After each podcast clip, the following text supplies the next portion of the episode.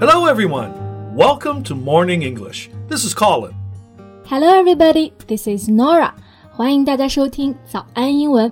Colin, I saw you were wearing hanfu today. What are you up to? yeah.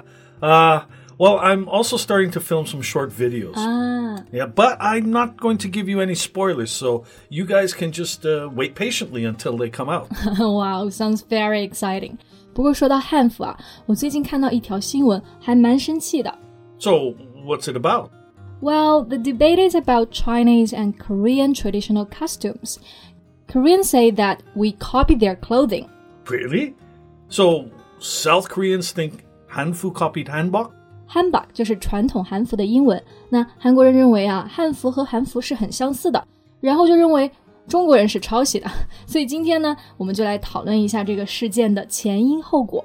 在节目的开始，给大家送一个福利，今天给大家限量送出十个我们早安英文王牌会员课程的七天免费体验权限，两千多节早安英文会员课程以及每天一场的中外教直播课，通通可以无限畅听。体验链接放在我们本期节目的 show notes 里面了，请大家自行领取，先到先得。So, Nora, how did they start arguing? 嗯，起因啊，其实是一个画手在推特上呢发布了一张古风混搭的汉服插图。 Oh, so this stirred up a debate between Chinese and South Korean netizens about where this kind of costume originated from. Right, stir up means to cause，本意呢是有搅拌的意思，在这个地方就是指的引起。So stir up a debate 这个短语呢就可以翻译为引起了争论。比如说评论区就有人评论 说，There is a Korean traditional hat. Please mark it properly. And you'd better study more about traditional costumes of your country. Love yourself. 而且啊，还在 Love yourself 后面贴上了一张清朝的服饰照片。 Yeah. But as far as I know, traditional Chinese clothing is called Hanfu, meaning the traditional dress of the Han Chinese people. Hanfu has many styles and evolved with each dynasty, not just the Qing dynasty. Exactly，不愧是 Colin 啊，对中国的文化是了解非常多的。那汉服的英文呢，我们就可以直接用拼音或者解释清楚说 traditional Chinese clothing or costumes 就可以了。那之所以叫汉服啊，因为它指的是汉族的传统服饰。那朝代这个单词就是用的 dynasty，而且汉服是有多种风格的，经历了各个朝代， 不是只有清朝才有汉服。那些韩国人他们其实就是不太了解这个事实的。 Oh, yeah. There are so many different dynasties in Chinese history. Yeah，就是他们好像似乎完全不懂，然后就开始了在评论区攻击。 In those comments you read, there are satires and insults directed at the painter and Chinese people. I can understand why you're so angry now. They're being so rude and impolite. Yeah，satire 意思就是 讽刺啊。比如说前面我读到这个评论说到 “love yourself”，就是一个典型的讽刺语气说的。而 insults 指的是辱骂，说我们不懂自己的文化，居然把韩国的文化混为一谈，这种就算是 insults。 Well, the accusation sounds groundless to me. They can't just search pictures online and say things belong to them. You have to give some sort of hi- historic evidence. Right. Accuse is to say that somebody has done something wrong or is guilty of something. 那翻译为呢控告的意思。那 accuse 是动词，它的名词就变成了 accusation。那刚刚 Colin 说到他们的控告呢，其实是 groundless。ground 除了表示地面呢，还有根据的意思。groundless 也就是说他们的控告其实是毫无根据的。 Yeah. So, um, did the painter say anything? Yeah，它其实有解释参考的出处啊，比如说里面有一款笠帽， 它指出来参考是来源于山东博物馆，是明代出土的一幅画轴实物。So his reference for the hat was an ancient painting unearthed in a tomb from the Ming Dynasty that is currently in the Shandong Museum. 没错，它的参考，那我们说到英文中参考啊，对应的词其实就是 reference。那这个单词啊，在写论文的时候，大家也会经常的看到 references 可以指参考文献。所以呢，我觉得其实画家给出的证据已经是非常的具体了。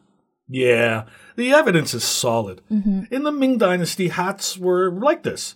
And I guess in that time, the two countries maintained friendly relations of exchange and appointment, so it would be quite normal for one country to influence the other's clothing. 是的，其实当时两国保持着往来聘使的关系， 也有很多互相的友好往来。那么文化呢会相互的影响， 服侍彼此影响，当然也是很正常的。 Right. And especially at that time, Korea was a vassal state of the Ming Dynasty. 没错，vassal state 就是宗主国的意思。那明朝呢，其实是韩国的宗主国，就连李氏朝鲜的名字啊，也是明朝的皇帝给的。 A vassal state is any state that has a mutual obligation to a superior state or empire. 是的， 那刚刚还讲到这个一个单词是 mutual obligation，指的是相互的义务。那这个义务呢是 to a superior state or empire，就是指的是对一个更强的国家或者是帝国。这里呢其实就涉及到一个小知识。那刚刚前面讲到这种宗主国呀、附属国，它其实是指丧失了独立地位，并且在政治上、经济上还有军事上依附于另一强国的国家。So it makes sense why the two traditional costumes are similar. Hanbok may incorporate the styles of Hanfu from the Ming Dynasty and gradually developed a style of its own. 是的，incorporate means to include something，意思就是融合的意思。那他们的确是可能就是慢慢的融合了各个的风格，然后才是发展了自己的独特的风格。 Right. For example, the iPhone 12 incorporates features of earlier models. 那 刚刚讲到这个句子，其实就是你看我们用到的 iPhone 十二呀，它其实也结合了以前的手机的版型的特色。那其实我觉得借鉴嘛，还有融合不同的文化，其实是一件非常正常的事情，就没必要说一方在抄袭了。 Absolutely. It's like China has a tea ceremony, so does Japan and Britain, but this is not stealing or plagiarism. Right. A tea ceremony 就是指的茶道。那刚刚这个例子啊，就在说中国有茶道，日本和英国也是有的，但是呢，他们都有自己的独特之处。我们并没有说对方在偷窃啊，或者是抄袭。那抄袭啊，我们就可以用到这个表达 plagiarism. It means the practice of taking someone else's work or ideas. Right. But how did the Korean netizens reply to the historic evidence you presented? Well, the follow-up reply by the author did not quiet down their accusations. 不仅没有平息啊，而且韩国的网友还进一步的发布了一个叫做“韩服挑战”的活动，要更多韩国的民众指出来韩服和这名漫画家的画的一个区别。 Well, South Korea has a hanbok tradition, and that's certainly not a problem. But China also has a hanfu tradition. There is no point in denying it. 是的，就我觉得他们的这种行为还是挺离谱的呀。我们真的从未指证过韩服是我们的，因为通过不同地域的再创作之后嘛，韩服和汉服早已经成为了不同的文化。而且追根溯源的话，大家其实还是要多参考一些历史证据啊，毕竟只是口头说说是没有说服力的。当然呢，在此基础上，我们首先要做到相互尊重。好了，那今天的节目也到这里结束了。That's all for today's podcast. This is Norah. Thanks for listening. This is Colin. See you next time. Bye. 今天的节目就到这里了。如果节目还听得不过瘾的话，也欢迎加入我们的早安英文会员。成为会员，您就可以无限畅听我们每天一场免费的中外教直播课，以及两千多节原创系统课程了。今天我们限量送出十个七天免费试听权限，试听链接放在我们本期节目的 show notes 里了，请大家自行领取，先到先得。This podcast is from Morning English. 学口语就来早安英文。